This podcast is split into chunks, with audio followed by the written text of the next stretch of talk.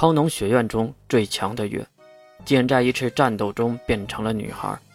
本来就尊严满载的她，要如何面对自己接下来的人生呢？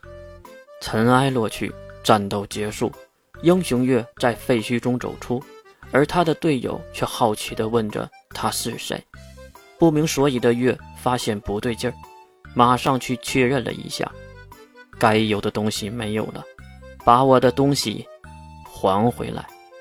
而谁又知道这两句话真正的含义呢？披着搞笑外衣的暗黑小说《三月通天》，第一卷《变身少女篇》，第一章改变。改变，从外表开始，到内心结束。战场的灰尘散去，他抬头看向天空，太阳已经掀开了乌云，将光辉洒在了他的脸上。终于结束了。低下头看向脚下的废墟，谁又能想到，两个小时之前这里是一座繁华的都市？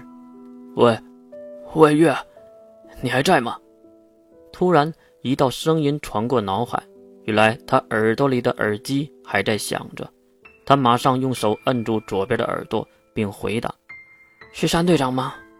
你没事吧？”那边也传来了比较模糊的回应。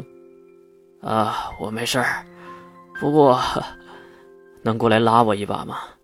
他好奇地歪着头，因为他不仅在耳机里，还在另一个耳朵里听到了附近的声音。追寻声音，在不远处的瓦砾之下，有一只手伸出了废墟的表面，在滑稽地晃着。唉，他尴尬的微笑，然后按住耳朵回答：“别着急，我来了。”轻盈的步伐加上几个小跳。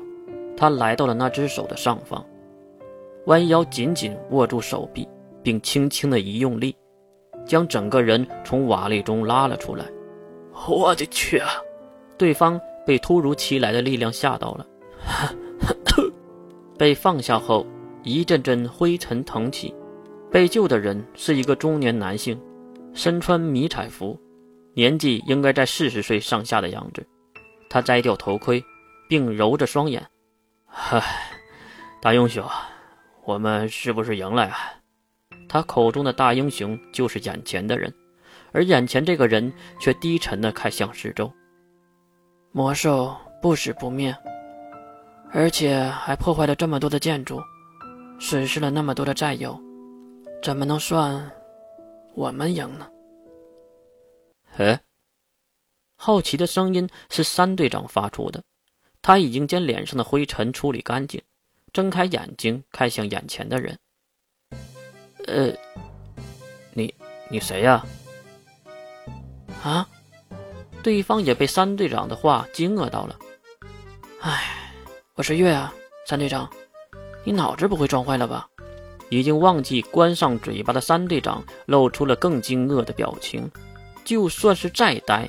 月也发现了奇怪的地方，为什么自己说话的声音怪怪的？而且一低头，月就看到了难以形容的东西。由于刚才和魔兽战斗，背心被烧掉了一半，所以上半身是露在外面的。难道说，一阵阵寒意在月的心头升起？对面的三队长仿佛也明白了什么，快快快看看！月也是很听话的，伸手去检查。三队长看向目瞪口呆的英雄月。这，怎么样？等了好一会儿，月才一屁股的坐在了废墟之上，然后才低沉的回答了三队长的问题：“没有了。”“什，什么没有了？”“该有的东西没有了。”“你妈的，把东西还给我！”欢迎收藏陈新作品《三月同天》，百万支唇膏，高效同人。日常超能力、魔法、魔兽、末日变身等元素结合到一起的暗黑小说，这是您吃饭、坐车、睡前、醒后、无聊、厕所中的最佳陪伴。废话过多，开始故事。您可以下来了。从巨大的仪器上跳下来的月，身上就穿了一件白大褂，并系上了腰间的带子。还有吗？他穿上了衣服后。回头看向检查仪器结果的女医生。女医生抬起头，并对月微笑：“没有了，今天的检查就到这里了。您是先洗澡，还是去找校长呢？”月抬起手闻了闻自己的胳膊，一股股刺鼻的药水味道。刚才浸泡了不少的药水池子，也不知道是化验什么的。我推荐您去洗澡，因为看到月被自己身上刺鼻味道呛得皱眉头，女医生给出了这样的建议。不了，校长不是在等我吗？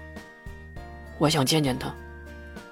这样啊，校长就在隔壁的房间等您呢，门上写着临时会客厅。啊，好的，谢谢了。月推开了房门，走了出来，来到宽阔的走廊，却一个人影都没有。为什么没有人？那是因为这里是国家级的异能者医院，并不是给普通人看病的地方。再加上这个楼层属于高端仪器区，人就更少了。看着四下无人，越走向窗口，看向外面，那高楼耸立，繁华都市。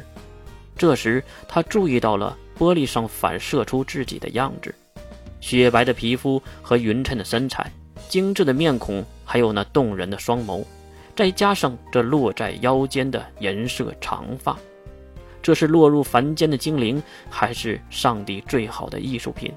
都不是。这个对月来说是诅咒，是灾难。月啊，上了年纪的男性声音在背后传了过来。愣神的月回头看去，是一位穿着正装的男性，五十岁左右的样子，略胖，一脸的慈祥，还有微笑。校长。